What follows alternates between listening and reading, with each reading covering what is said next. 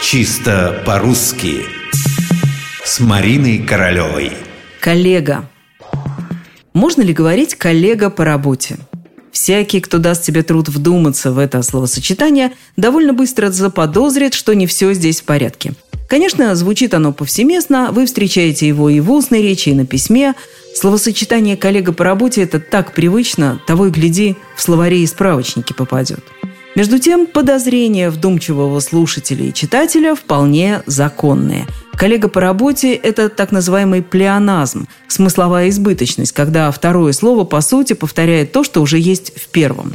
Коллега – латинское слово, именно так оно и звучит – коллега.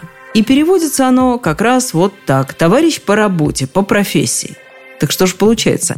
Если мы произносим «коллега по работе», где коллега уже товарищ по работе, у нас получается нечто вроде «товарищ по работе по работе». Вывод. Если мы произнесли слово «коллега», никаких пояснений от нас более не требуется, поскольку коллег, например, по совместному отдыху на природе не бывает. Ну, разве что в ироническом или комическом контексте. Так что или коллега, или товарищ по работе.